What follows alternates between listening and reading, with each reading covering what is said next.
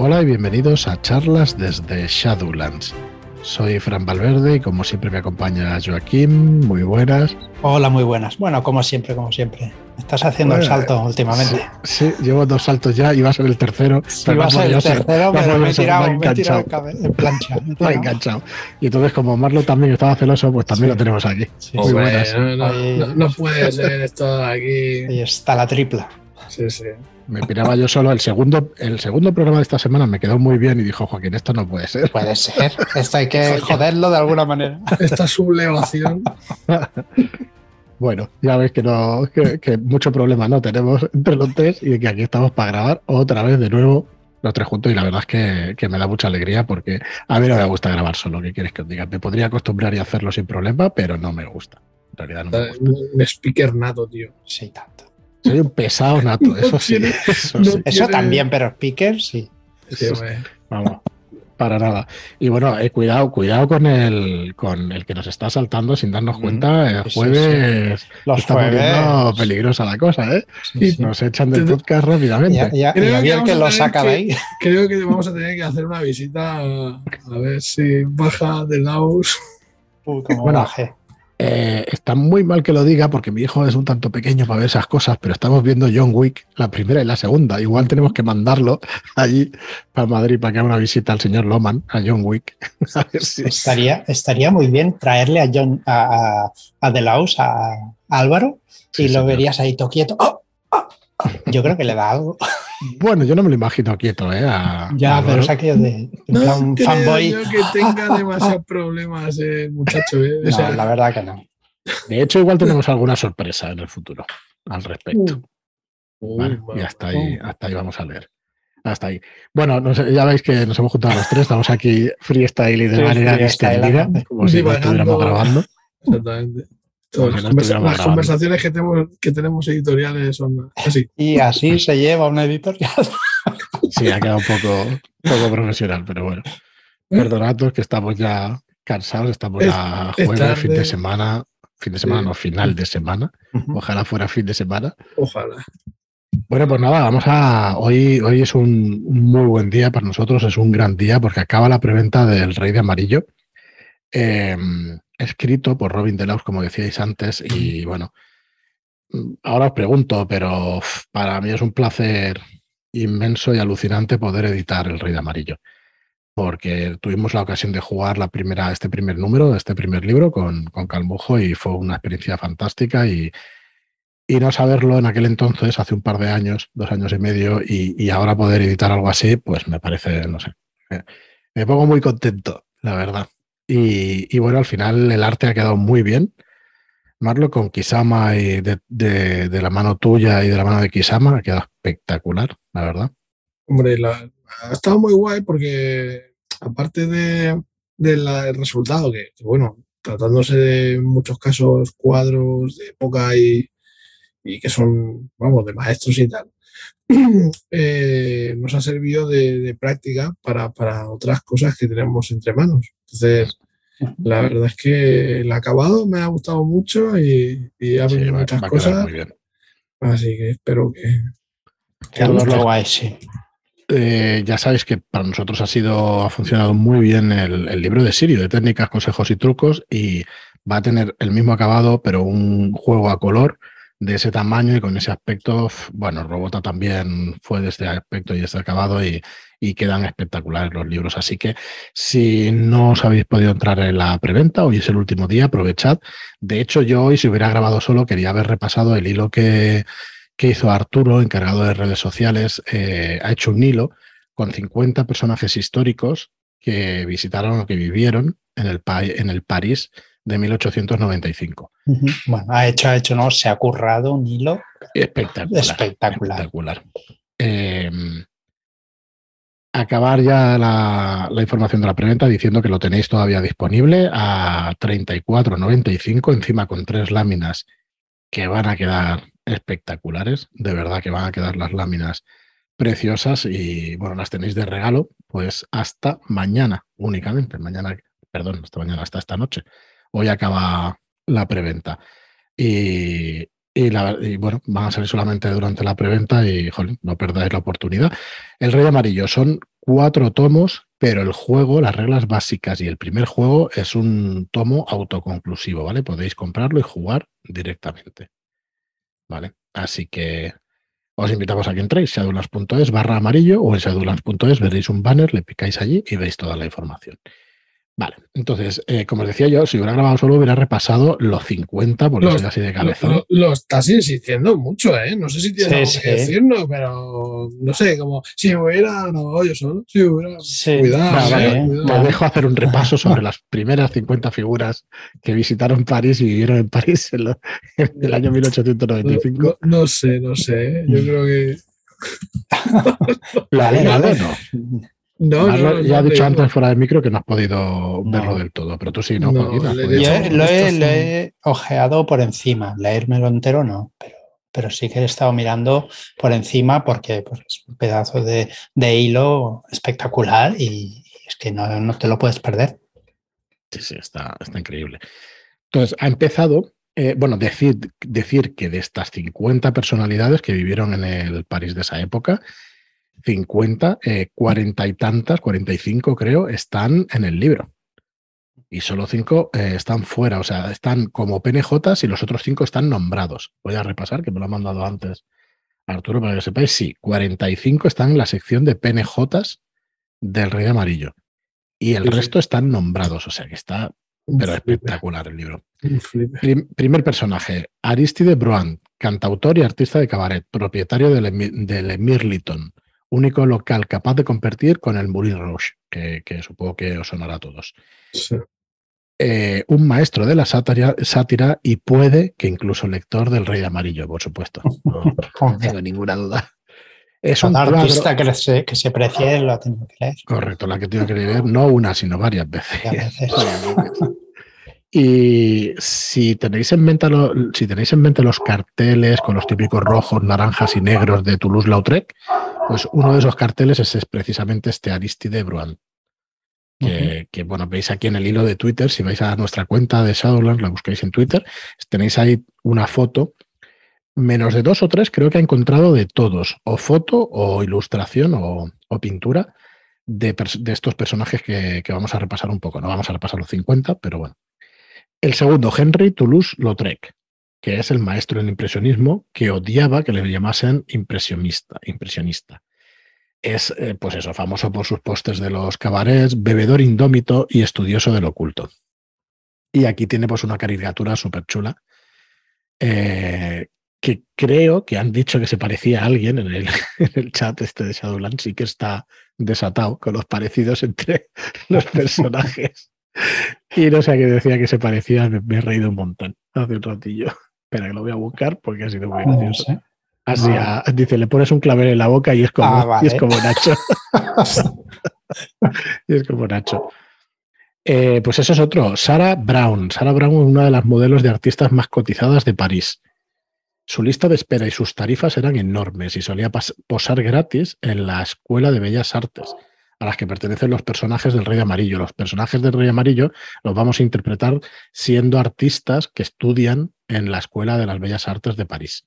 Maravilla. Solamente con esa premisa ya flipas, ¿no? Ya- Sí, Voy a, sí, voy a sí. volver a estudiar. juventud. A mi Ya ves. juventud. ¿Tú- ¿Tú has jugado? eh? Marlon? Claro, no, no. Yo, yo no, yo no lo he jugado, yo, yo lo he vivido en Bellas Artes. No. Tenido las modelos y los modelos, que había de todo, ¿no? Sí, sí, claro, claro. Las Ah, ocho, las ocho horas de, de dibujo, pintura, sí, sí.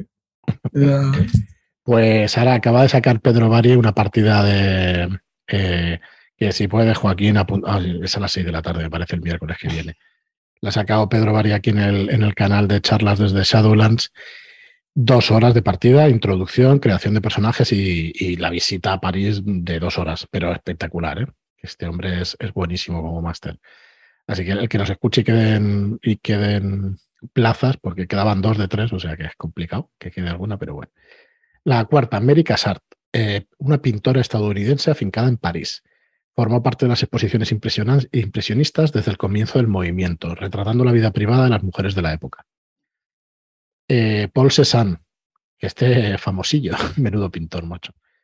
Ya era considerado un maestro de la pintura en 1895. Vivía en la Provenza, en la Provenza pero solía visitar París para sus exposiciones. Pronto entrará en la, en la etapa final de su arte, caracterizada por su obsesión con las calaveras. ¿Tendrá algo que ver Carcosa? Pues probablemente. Ahora estoy pensando, Marlo, que tu afición con las calaveras también. Eh, Has leído. viene ah, viene de, de pequeñito ya, ¿Has visto el símbolo amarillo? siempre. Cuando veas el signo amarillo no, no tienes marcha atrás. ¿eh? No, no, no. eso. ¿Vosotros sabéis de qué va exactamente? ¿La habéis jugado alguna vez? ¿Algo del signo amarillo y tal? Pues eso. No lo he jugado. No, de- la verdad es que eh, eh, creo haber eh, leído Empezamos los harapos del rey. relato, pero no. Empezamos los harapos del Los rey, si harapos del rey, recordáis sí, aquello del teatro, lo que pasó allí. Sí. Pero bueno, era como el comienzo. Bueno, sexta figura, va, no vamos a repasar muchas más, que no voy a dar mucho más la paliza, pero bueno, eh, esta sí es importante, Marie Curie. Eh, para mí, de las mujeres más importantes en la ciencia de todos los tiempos.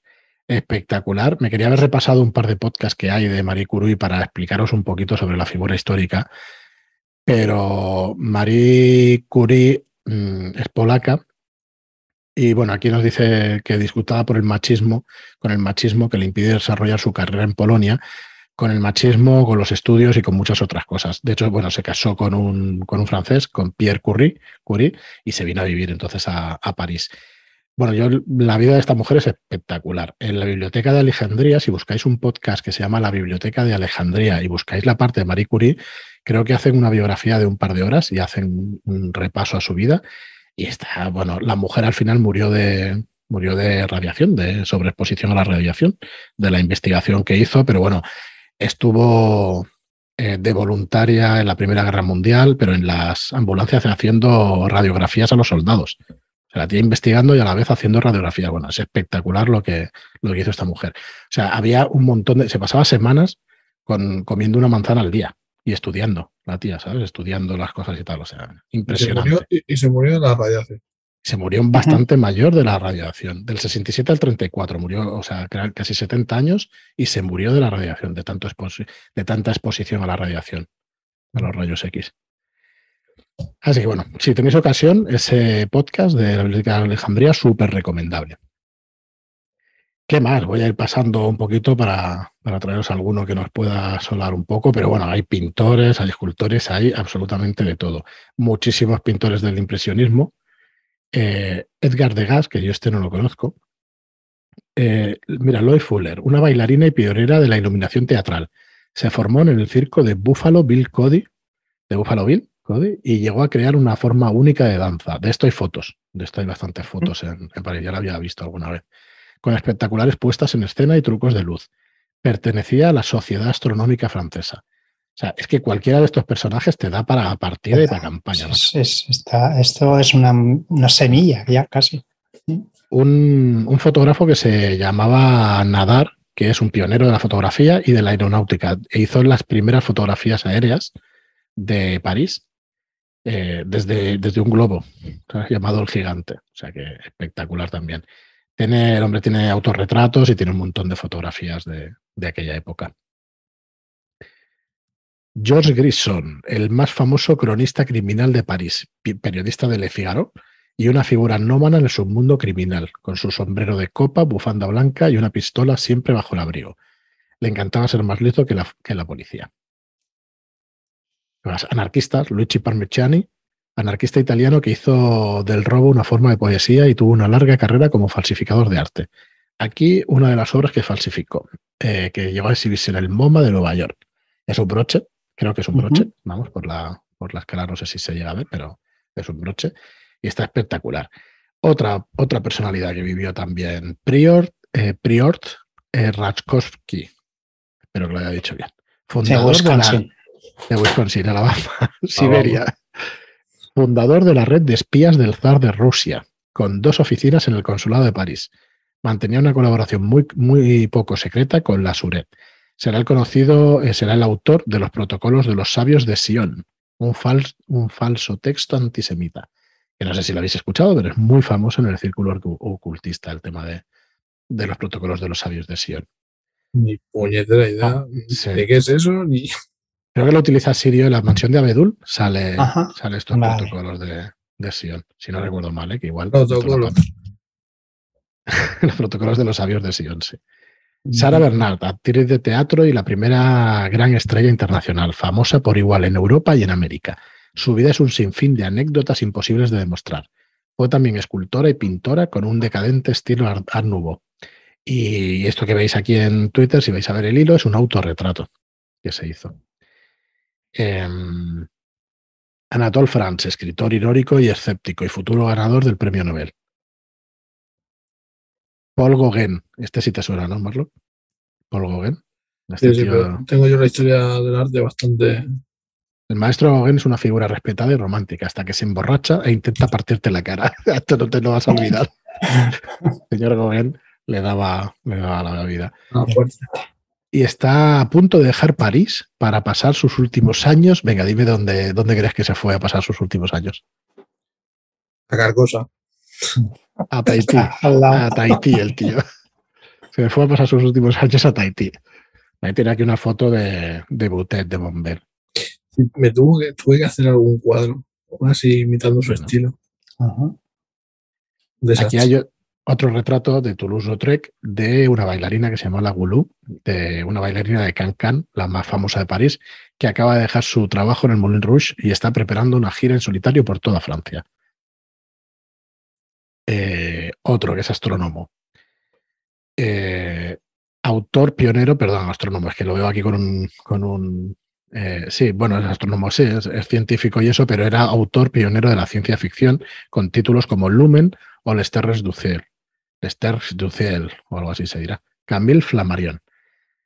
Con- confiaba tanto en la astronomía, en la evolución, como en el espiritismo. Así que miraba, no sabemos si en esta fotografía pues estaba mirando directamente a Carcosa. Este, Estefan Mayarmen, bueno, llevamos 25, que me he saltado un montón. Hay anécdotas como la del catalán, esa, ¿has visto el letrero del catalán que podía tocar la marsellesa eh, con to- Soltando cuescos ahí. Sí. Tío, yo es que vamos al anuncio. ¿no? Bueno, Henry Matisse, que hay quien dice que se parece a David, a Rolero Viejo hace buen caldo.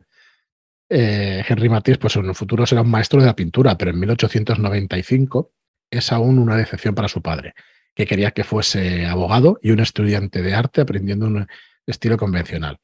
Eh, está en la misma escuela que el grupo de personajes jugadores. Os podéis encontrar en las aventuras con Henry Matisse por ahí.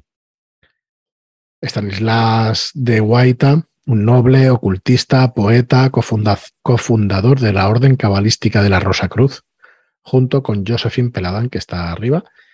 Y bueno, pues es una guía, escribió una guía para luchar contra la magia maligna. Bueno, un- una barbaridad. ¿Qué más? ¿Qué más? ¿Qué más? Eh, Gustave Moreau. En sus últimos años de vida, el prolífico pintor simbolista dona su causa a la ciudad de París para convertirla en un museo dedicado a su obra. Una obra que a, menudo es inquietante.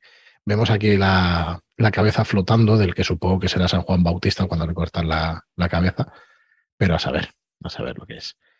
Luego estás tú por aquí, Marlock, el Papus Gerard Encauce, el, Cuidado, eh. el que te han Cuidado. dicho que se parece, de origen gallego. Es por- profeta, lector del tarot y quiromante.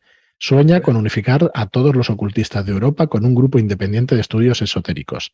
Y por si lo necesitáis, tras una pelea, también es licenciado en medicina. Nada menos. Sí que te tiene una retirada a ti, ¿eh? Tiene, Sí. un poco- tiene un Sí, aire. ¿no? sí. Te, Sí, sí. Te afeitas aquí el- los laterales de, Eh, que, que de he las mejillas y eh, buscaré alguna foto, pero he ido así muchos años. ¿Sí? Sí, Ostras. sí. Bueno, hay médicos, eh, Charles Richet, Odilon Redon, otro pintor simbolista que expresó lo grotesco, Agustín Rodin, este sí que es espectacular la escultura de este tío. Tan genial como iracundo, Rodin cambió la escultura para siempre. Si no quieres que se enfade, no le recuerdes el escándalo de su escultura Las Dara- Daradin, Dairain, cuando le acusaron de, de moldearla a partir de un cadáver real, que probablemente fuera cierto. Foto de es y Edward Steichen. Mm, Rodin es espectacular lo que tiene. Hecho de escultura, la verdad. Hostia, nos falta aquí Mickey, ¿eh? repasando estos genios de, Pues la de verdad la sí. Ahí le echamos. Estoy aquí soltándome el moco, que lo que hago es repetir lo que ha puesto aquí Arturo en el hilo, que me parece espectacular.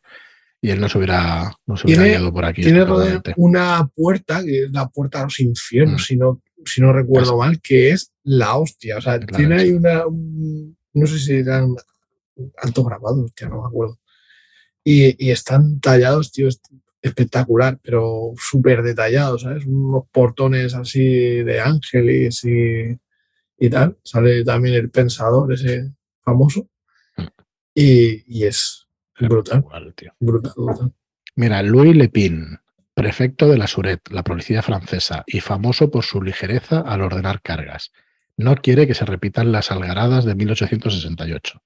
Partidario del método científico, no va a creerse ninguna de tus patochadas sobrenaturales. Así que no vengáis con eso, con esas Sí, sí. patochadas allí a la Que he comisaría. visto que he dejado de ver. Ahí no. Sí, ahí no, ahí no ves nada.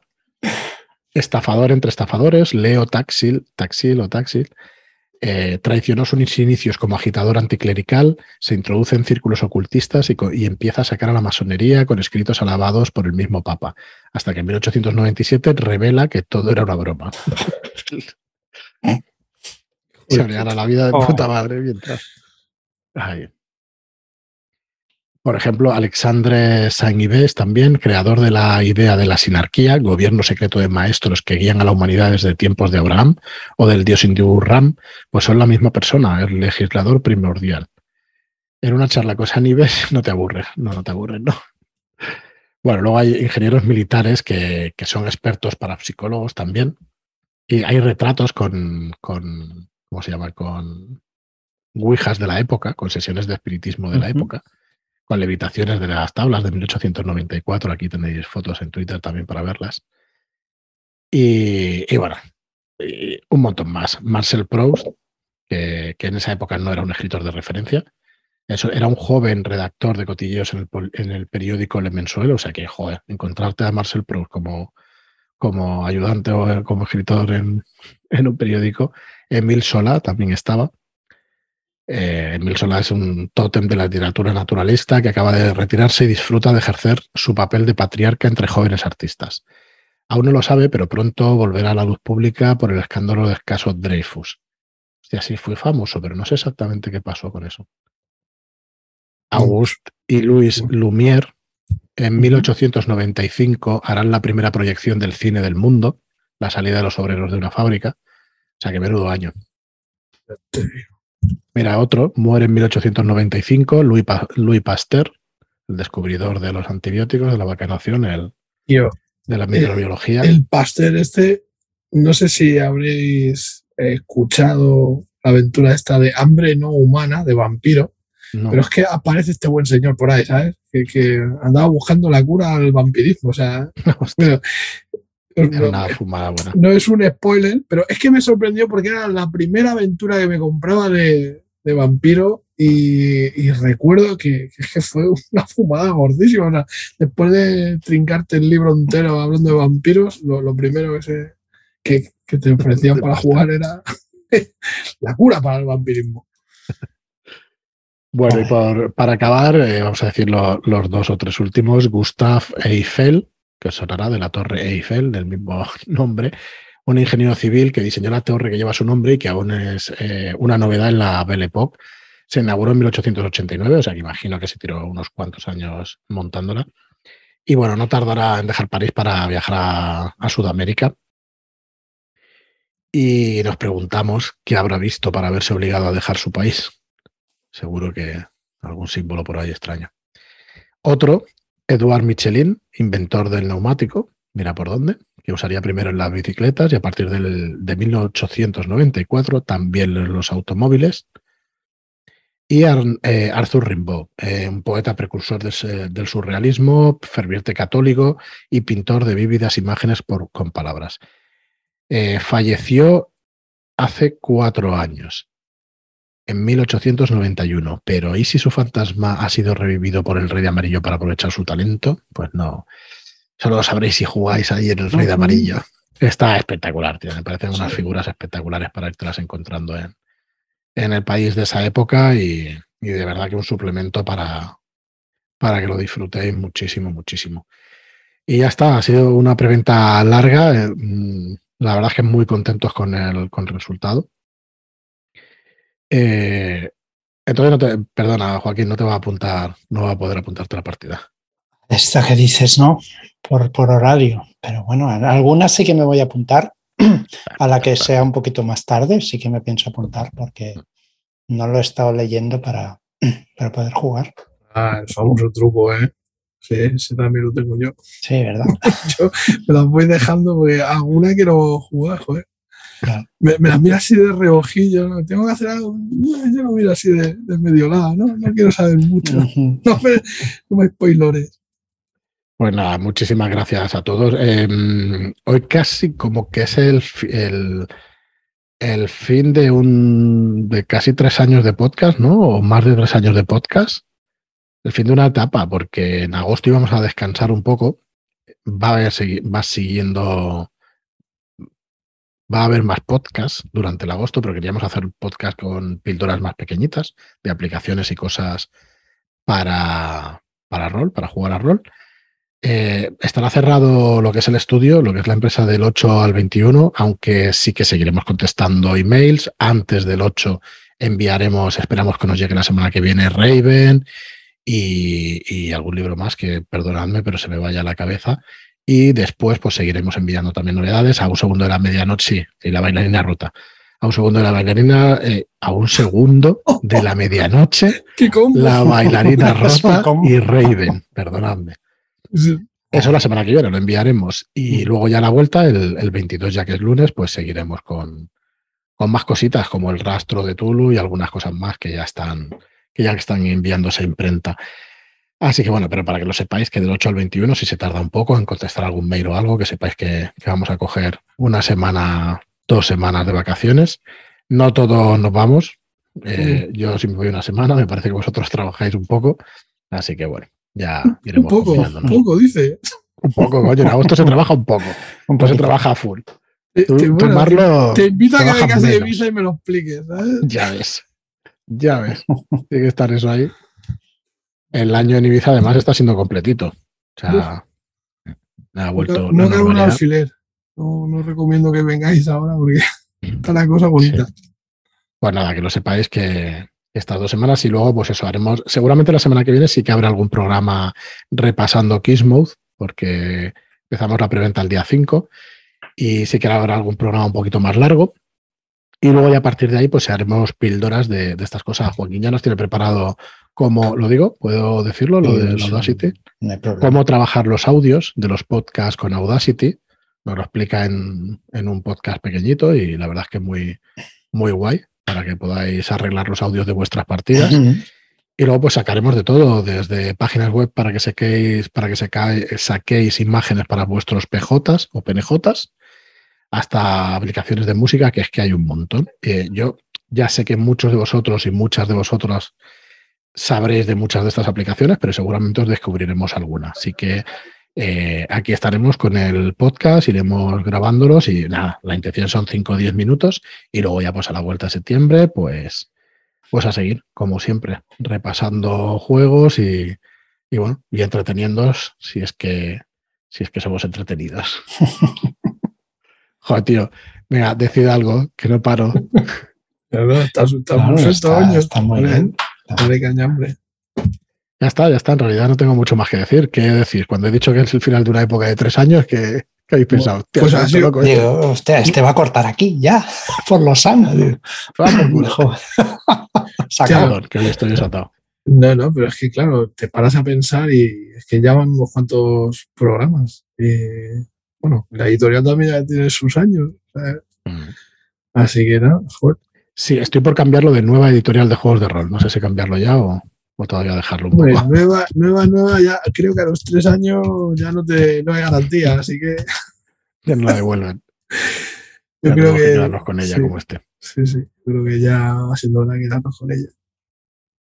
Bueno, pues lo dicho, nosotros, bueno, estaremos ahí, eh, pero sí que descansaremos un poco, por lo menos de- del podcast y eso también es verdad que, que hay que cambiar de vez en cuando, hay que, hay que descansar, así que nada más, eh, nos podéis encontrar, bueno, no lo hemos dicho en el podcast, la verdad es que estrenamos un, un spin-off de, charlas desde Shadowlands que se llama Estrellas y Deseos, si lo buscáis en, en cualquier sistema de podcast, en, cualquier podcatcher que se dice o en cualquier buscador, Estrellas y Deseos Podcast os saldrá. Y bueno, lo hacemos con, gente como Miki, como Isabel, como Eugenia, como Gemma, como Leticia, eh, David. Y bueno, ya me explicaréis cuándo queréis venir vosotros dos a, hacer el podcast. Pero allí hay overbooking de gente y, además a cuál mejor. O sea, Claro, ahí, ahí, complicado, ¿eh? Mm. Está muy distendido. Es un podcast que hemos pretendido hacer para que podamos decir algo más de opinión de la que decimos aquí, porque siempre estamos repasando juegos y, haciendo cosas editoriales. En ese, pues, es más por las partidas, más eh, un tema concreto y lo vamos desarrollando. Y bueno, creo que ha gustado mucho y, nada, que muchas gracias por escucharnos. A todos con la misma intención de incentivar los juegos de rol. Así que sí, eso, eso queda bastante claro, que todos intentáis que todo el que haya jugado quiera aprender a jugar, que se lance y que no, mm. que no tenga, miedo. Está genial, tío. es, que, es, eso, al final lo que interesa también es que la gente juegue, que, descubran. Ah, yo no quiero que se me olvide nunca que me costó 40 años, 30, jugar a rol, ¿no, Joaquín? Nos costó un huevo y parto del otro.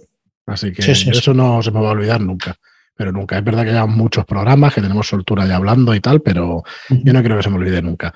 Que a mí me costó un huevo, que solamente fueron pequeños amagos de alguna partida, en algún momento suelto y tal, pero que, que no sé, que las personas que nos escuchen y que les dé un poco de miedo entrar incluso en el grupo, que, que vea 600 y pico programas también de, de charlas, pues que se atreva a venirse y que se atreva a entrar, porque una de las cosas buenas de entrar, por ejemplo, en el grupo de Telegram de charlas es que, joder, tienes la oportunidad de jugar. Y además con gente majísima, que no te va a poner ninguna pega, que te va a ayudar. Eso está de puta madre.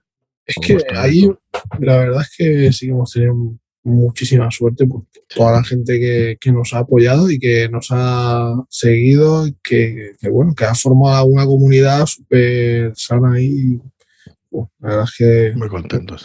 Un gustazo. Y, y, aparte las partidas es que claro, el rollo está que conoces, vas conociendo gente vas conociendo, pues eso, diferentes maneras de jugar y, bueno, pues vas encontrando tu, sitio o las partidas que, te gustan, los másteres como diriges, no, no sé, muy, muy bien. Y vas conociendo gente nueva. Eh, jugar con gente diferente es que mola mucho. Bueno, te abres los ojos a, cómo, ¿no? a cómo jugabas o por lo menos yo, el, jugar online a mí me ha abierto los ojos porque he visto otras maneras de, jugar y otras maneras de... Has oído, ¿eh? Porque tú miras, miras al tablero dibujando. Yo, estoy dibujando. De hecho, estoy dibujando un profundo, pero... Tenéis toda la razón del mundo, es que es espectacular. Yo creo que Joaquín es de los que más ha probado gente distinta, ¿eh? Me da a mí. Y es espectacular. Bueno, no sé vosotros, pero yo intento jugar con jugar con gente diferente porque para ir conociéndola, porque vas hablando con ella, pero no la acabas de conocer y jugar con ellos, pues sí que te a mí me gusta. A mí es que me, me gustaría poder jugar más, pero me, suelo, claro, juego con un grupo de gente y al final, venga, otra y tal. Y, hostias, tío, al final es verdad que mm. me cuesta decir que no sea, porque te lo pasas bien, haces amistad y tal, y joder, mm, cuesta el dejar un grupo para probar con otro, que eso también es algo que he descubierto ahora. No voy a pasar tampoco. Bueno, perdón. Es que, claro, no, no habíamos tenido nunca la oportunidad, por mucho que tuvieras un, un, grupo en mesa, pero con tantísima gente, pues la verdad es que no esperábamos nunca algo así. Yo por lo menos, y bueno, vosotros también. Pues nada, agradecer como siempre a todo el mundo por la disposición que, tenéis y, nada más, que parece que se acabe esto y la semana que viene volvemos con Mode Pero bueno, no, pensé, no pensé que damos tregua. Nada No, no, tregua cero. Tregua cero. Así que nada, pues eso, muchísimas gracias a todos y nada más, hasta el próximo programa. Muchas gracias y hasta la próxima. Adiós.